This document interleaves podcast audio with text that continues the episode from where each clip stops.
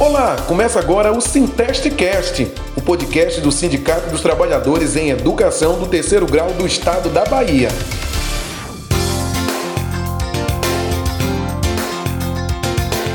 Estamos de volta com mais um Sintestcast. Eu sou Salvador Aragão, diretor do sindicato, e neste episódio abordaremos um assunto de grande interesse para todos, as vacinas. Para tanto, conversaremos com o médico infectologista Dr. Claudilson Bastos, preceptor da residência médica em infectologia do Hospital Porto Maia e professor da disciplina infectologia do curso de medicina da UNED. Doutor Claudilson, é um prazer revê-lo. É o um prazer todo meu, mais uma vez aqui, colaborando, participando. É por aí. Vamos lá. É, doutor, depois de um ano de pandemia, as vacinas se revelam como um ponto de esperança e tranquilidade para todos. Eu queria saber do senhor é, quais são os parâmetros que permitem afirmar que uma vacina é eficaz, no caso, contra a Covid-19. Veja só, Salvador, a gente pode comparar com as vacinas, o histórico das vacinas, né? É, vamos lá para varíola. Você é da época da varíola, né, Salvador? Você tomou vacina para varíola? Pois é. Eu creio que sim, faz tempo. Se você não tivesse tomado a vacina para varíola, talvez você não tivesse aqui agora conversando comigo certo? Então, o que lhe salvou foi a vacina da varíola. Eu também tomei, viu? Eu sou mais novo que você, mas eu tomei. E por aí vai.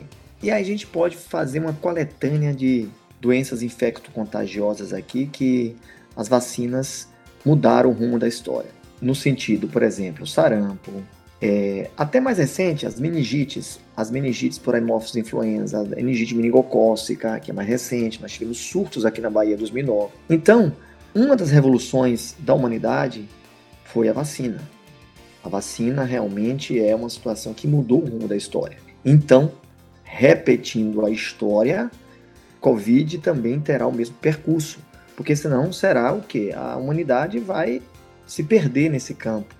Como se perdeu em alguns momentos no passado, mas se encontrou por causa da vacina.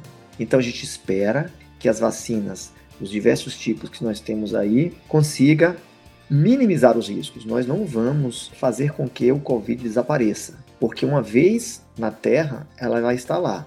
Ah, mas aí pode perguntar, e a varíola está? A varíola está latente, está no laboratório, ela não tem mais a nível de humanidade, mas está latente. Ah, poliomielite. A poliomielite ainda tem, aqui no Brasil não tem, mas na África tem casos de poliomielite. Então, por isso a vacina da poliomielite está sendo uma contínua durante todos esses anos. Assim será para a Covid. Quando atingirmos 70% da população a partir daí, nós teremos a imunidade de rebanho, a tão esperada, almejada imunidade de rebanho. E com isso, a gente vai fazer com que o vírus se dissemine menos na comunidade, na sociedade, na humanidade. E com isso, não haverá mais risco como está havendo agora. Então, acho que expliquei o histórico para chegarmos até aqui.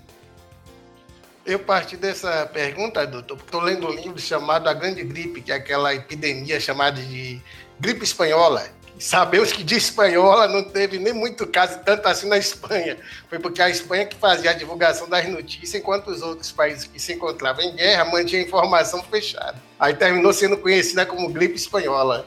E ali é interessante ver né, um aspecto que o livro fala, é da mutação, da capacidade de mutação do vírus, que aquele era o vírus influenza, né? É, sabemos que esse vírus Covid também tem uma capacidade de mudar incrível, né? É, depois de tomar dessa vacina atual, lá na frente vão precisar tomar outras, tipo como faz com H1N1, a, a gripe? Olha, é da natureza do vírus ter mutação, é dele, é a constituição dele, né? Então, ele existe e todos os vírus sofrem mutações, uns mais lentos, outros mais rápidos e tendo essas variantes.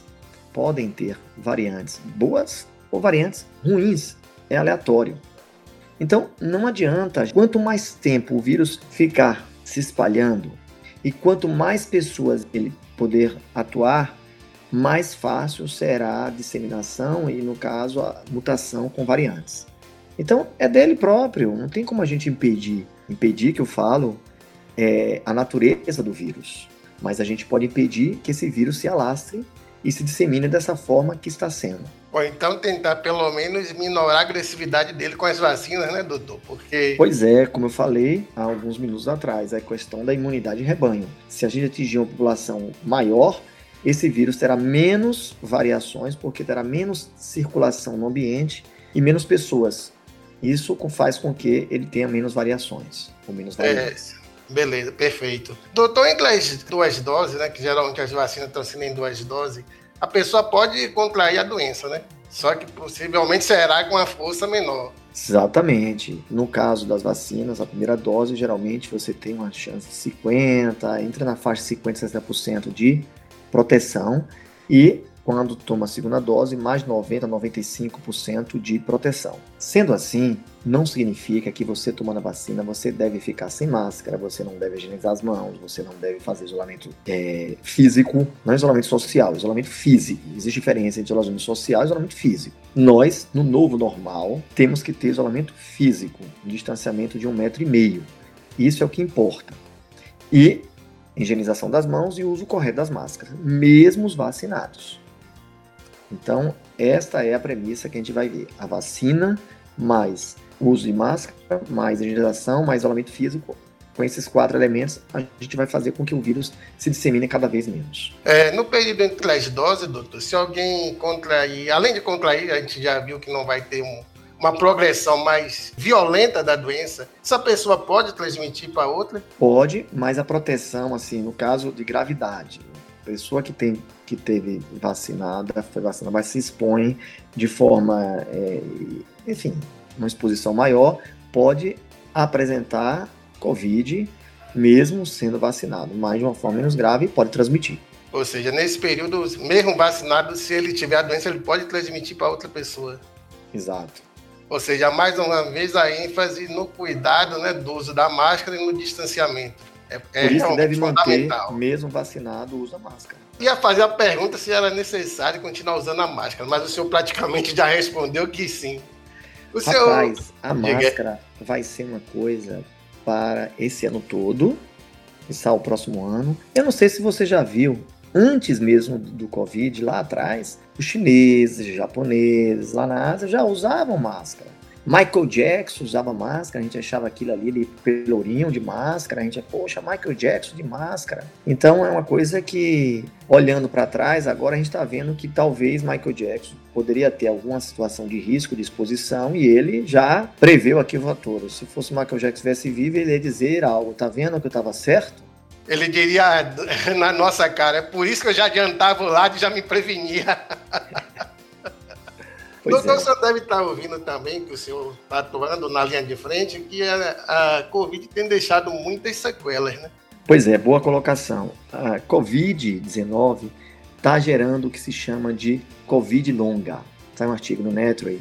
A Covid longa, ela pode durar até meses. Ela pode ser uma Covid contínua depois de 10 dias, 14 dias você tem aqueles sintomas de fraqueza, sintomas de dor de cabeça, sintomas de tosse contínua, sintomas de é, esquecimentos, enfim, diversos sintomas em qualquer órgão do corpo.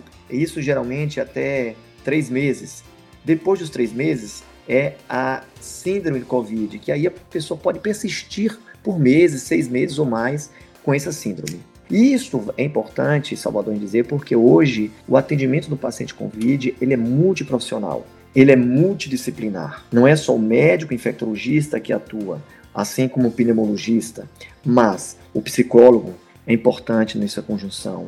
É importante também é, a nutricionista, porque esse paciente entra num déficit é, nutricional muito grande. Também o fisioterapeuta, o fisioterapeuta é fundamental porque os exercícios respiratórios, ele sente ainda cansaço, ele sente ainda falta de ar. E é, também a questão da enfermagem é necessário. Muitas vezes o paciente que ficou muito tempo no hospital, principalmente na UTI, ele desenvolveu é, feridas, ele fica na posição de pronação, que é de rosto para na cabeça, né?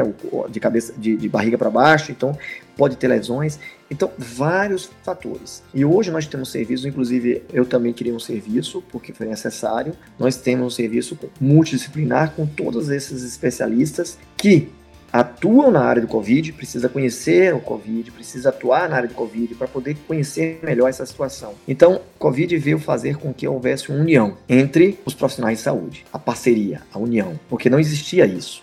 É, quando você mandava, procure o fisioterapeuta lá, procure. Não, é preciso ter essa interação, a comunicação. Então, o Covid levou a isso, a uma atenção multidisciplinar. É, doutor, o senhor falou aí que é um termo conhecido que é a imunidade de rebanho, ou seja, a partir dos 70% da população vacinada, né, a gente já tem uma condição de segurar mais essa pandemia, não é isso? Exatamente, fazer com que a pandemia seja controlada a disseminação né, fique controlada. Exatamente. A partir desse momento, será que a gente tem alguma chance de voltar aquele normal de 2019? Olha, é, o normal de 2019, é, a gente não tem bola cristal, mas a gente pode ter uma previsão. Vai ser difícil.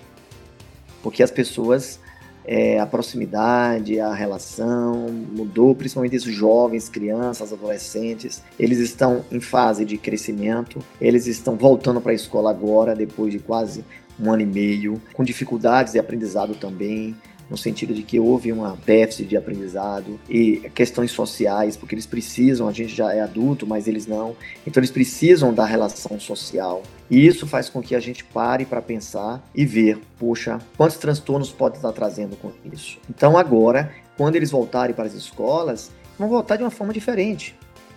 Não vai ser a mesma coisa. Então, o mundo mudou. Ou seja, aquela famosa frase: nada será como antes. A gente não é Deus para dizer isso, mas a gente tem esta experiência do que a gente viveu para poder dizer que lá na frente, talvez daqui uns anos lá na frente, mas enfim, agora nesse momento a gente tem que lidar com não com longínquo, mas com mediano e perto. 2021, 2022, 2023, podemos é prever 2024, 2025, enfim. Eu lendo o livro né, da gripe espanhola e é terrível a gente ver os relatos que matava muita gente mesmo, que ficava os corpos pela rua, nem tinha jeito de ficar recolhendo essas pessoas, né? Mas passou, né? Aí eu penso, bem, foi grave, Mas é foi. é cíclico. Passou, mas é cíclico. Lá foi a gripe espanhola, a gripe a influenza foi H1N1 se não me engano, 1918. Foi H1N1. Olha a H1N1 de novo. Ela veio em alguns momentos. Veio a H1N1, H3N2, certo? Outros vírus, de acordo, elas têm mutações e de tempos em tempos elas aparecem, esses vírus aparecem e reaparecem. E digamos que a cada 50 anos, mais da metade da população muda. Nós vamos embora, vão ficar outras gerações. Eu e você passamos os 50. Pronto. Então, a partir dos 50, começam as mudanças e as novas gerações vão ocupando esses espaços. Então, com essas novas mudanças, nova genética, novos indivíduos, os vírus, bactérias também têm suas particularidades nisso aí. Exato. É da natureza, é do mundo, é da Terra. Enquanto a Terra existir, será assim eternamente. Não sei lá, é. onde a gente estiver, onde a gente se encontrar, Salvador, lá na frente, em algum lugar fora da Terra. É outra dimensão. Hein? Em outra dimensão, a gente se vê por lá. É, aí é. cabe, vamos falar daqui.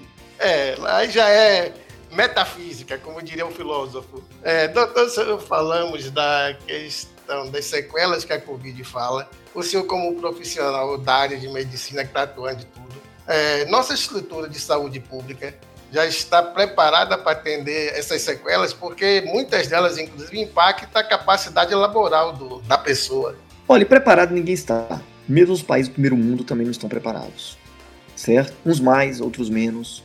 Mas preparado a gente não está. É na natureza humana. Agora, com o Covid, acelerou.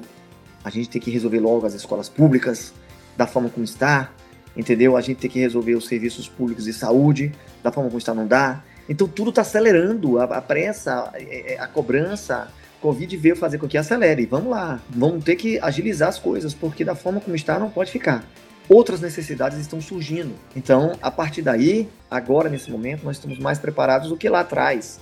Maio de 2020 está diferente de maio de 2021. E maio de 2022 será diferente de maio de 2021. Então não dá para ser um passe mágico. As coisas vão se desenvolvendo, desenrolando e a gente vai melhorando. Uns mais rápido, outros mais lentos, mas é por aí.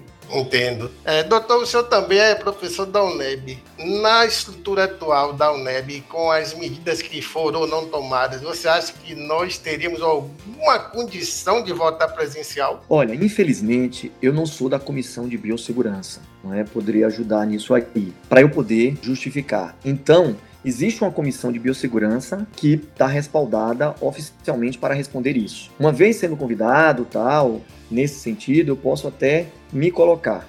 Mas como indivíduo, pessoa física, a gente tem que se organizar. Em algum momento a gente vai ter que voltar. Não vamos ter que conviver com isso porque está sendo um número de mortes, mas outros prejuízos estão acontecendo. Existe é, a, a, Prefeitura Municipal de Salvador já colocou a situação das escolas públicas e particulares retornarem. E, de acordo com as regras, para retornar tem que ser tudo alinhado, tudo normatizado, entrada em setores diferentes, álcool gel. Então, então essa organização, Comissão de Biossegurança, está vendo na UNEB como implantar esses protocolos. São protocolos que já existem, tanto a nível municipal, quanto a nível estadual, quanto a nível nacional, quanto a nível internacional. Existem os protocolos. Tem que instituir os protocolos na UNEB para que a gente possa retornar.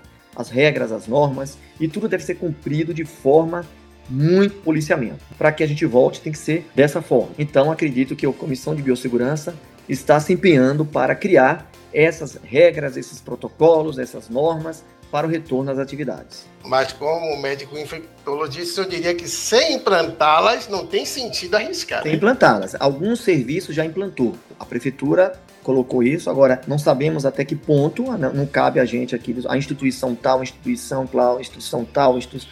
Sim, mas assim, existem já as regras que na Europa, nos Estados Unidos e aqui são regras muito bem claras depois de um ano como é que se transmite Covid e como é que você pode minimizar os riscos. Claro que o ideal é com vacinas. Se a gente puder criar os protocolos com vacinas, é melhor, certo? Pelo menos os professores já estão se imunizando. Os alunos serão o segundo passo, terceiro ou quarto passo, não sei em que, em que é, é, é, dentro dessas regras de, de, prioridades, qual vai ser. Mas é, não pode ser só vacinas, tem que ser paralelo. A questão da aplicabilidade das normas técnicas dos protocolos já, imediato. Exatamente. Eu perguntei porque, como eu sou do Conselho Universitário, que o senhor conhece como consul, eu sou conselheiro e eu participei da elaboração das medidas que deveriam ser adotadas pela universidade, inclusive a questão da criação desse comitê. E até onde eu tenho presenciado a UNEB, quando pontualmente eu passo lá, eu não tenho visto essa implantação, entendeu? Por isso que eu fiz a pergunta, o senhor é infectologista, mas perfeito entendi a colocação, tudo tranquilinho. É, doutor, quando eu era novo, isso faz um bom tempo, eu tomei aquela vacina da meningite, o senhor lembra aquele pistolão? E a gente tomou, né, e ficou imunizado. Nessa vacina, a gente já viu que toma e pode contrair. Se bem que vacina também você pode contrair. A questão é que a doença vem mais tranquila, né? A minha pergunta é: daquela vacina que a gente tomava ficava imune de vez, as atuais parece que não tem a mesma funcionalidade. É vírus, rapaz. O vírus se comporta ah. diferente de bactérias. Ah, tá entendeu? perfeito. São comportamentos diferentes. São situações diferentes, né? Do ponto de vista microbiológico. O vírus precisa da célula para sobreviver. A bactéria não precisa, é mais evoluída. Então, tem outros critérios de vacinação, diferente de vírus. Aquele patógeno, no caso da meningite, é bactéria? Bacteriana. Exatamente. É porque Covid é vírus, aí já muda tudo. É, tem vírus, tem protozoário, tem bactéria, tem parasita, enfim, por aí vai. Eu me lembro até de uma certa série que tinha que era assim, mil formas de morrer. A gente via aquela série e dizia, pô, é mais fácil morrer do que estar tá vivo. E aí o senhor fala desses agentes todos, eu digo, é mais fácil morrer do que estar tá Mas é vivo. Mas é verdade. Viver é um desafio, cara. Viver é, é um verdade. Risco. Estamos aqui o tempo todo, rapaz o tempo todo, se você tiver uma capacidade de Deus, você vai ver que na sua pele está cheio de bactérias e vírus. O tempo todo você está no intestino. É, então, quer dizer, a gente todo tempo estamos sendo atacados. Nossa defesa que está combatendo isso. Algumas pessoas a defesa cai, outras não, mas a gente vive, ó, tem uma lei da física, acho que é a lei de Newton. No mesmo espaço não pode ocupar dois corpos. Ou a gente ocupa o espaço, ou a bactéria, o vírus ocupa o espaço. É uma luta eterna. Até o dia que as bactérias estarem lá na terra, no chão, comendo a gente, né? E deixando lá só os ossos. Lá, elas ganharam. Mas aqui, enquanto a gente estiver vivo, então o senhor religioso pode dizer o milagre da vida, porque tem sentido. Todo dia você acordar é um milagre. É um milagre. Você está vivo. É um Com certeza é, viu? Um milagre diário. Um milagre diário. É fantástico. Um milagre. Olha ali, é um milagre que apareceu. Não é isso. O milagre é uma coisa simples, é o dia a dia. O dia a tá dia é um milagre, milagre. Com certeza. Tem mais uma pergunta que pintou aqui, deixa se ela não foge. Uhum. Eu estava lendo do, da questão da gripe espanhola, é interessante, quer dizer que quando ela entra no pulmão, na briga com o sistema imunológico, que pode gerar o maior problema no pulmão, que solidifica é a, resposta, lá a estrutura. Né? Que negócio a, a, fascinante. A, citocinas inflamatórias, o nosso organismo para atacar sofre inflamação. E aí, me mande depois esse seu livro aí para dar uma olhada. Ah, pelo menos no zap, mande aí para eu ver. Seria interessante. Assim que parar aqui, essa, essa gravação, mostra para o senhor que está aqui do lado, por aqui em algum lugar. Você tem perfil de infectologista, você tem alguma coisa aí que curiosa de infectologista. Não, doutor, é que eu sou pesquisador, é por isso. E aí eu vi esse livro, né? Eu sou daquele sabe, apaixonado por livros. Aí aqui do meu lado tem um monte de umas 20 caixas cheias de livros. Aí eu vi esse livro, né? A Grande Gripe. Eu disse, aí deixa eu ver, dar uma olhada. Aí sabe que quem gosta de ler, eu possivelmente também gosta. A gente já começa a ler a capa, a sobrecapa, a parte de dentro. Aí eu disse, opa, gripe espanhola. E aí uhum. ele fala que ela é, tirou a vida de por volta de 30 milhões de pessoas. Foi um negócio extremo. Eu digo, eu vou é. comprar, já que a gente também está nesse momento, deixa eu ler a respeito dessa figura aqui para ver o que, que é. Aí a gente aprende a coisa, né? Eu quero sim, agradecer sim. ao senhor pela disponibilidade. Até estou pensando, doutor, se o senhor, eu posso mandar essas perguntas, o senhor responde, a gente no nosso jornal, a gente publica sim, de novo, entendeu? Porque é escrito, né? Fica melhor para o pessoal ler. Então, beleza, já estou acertando com o senhor esse aspecto, já mando para o seu e-mail. Obrigado tá pela disponibilidade. Um Obrigado também pelas informações que são muito preciosas, principalmente nesse momento tão delicado dessa pandemia, que nós estamos torcendo acabe logo, o senhor ter menos trabalho, que é trabalho demais, com oh, certeza.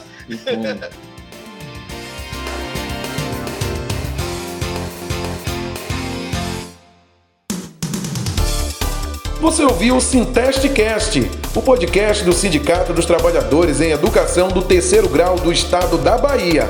Não perca o próximo episódio.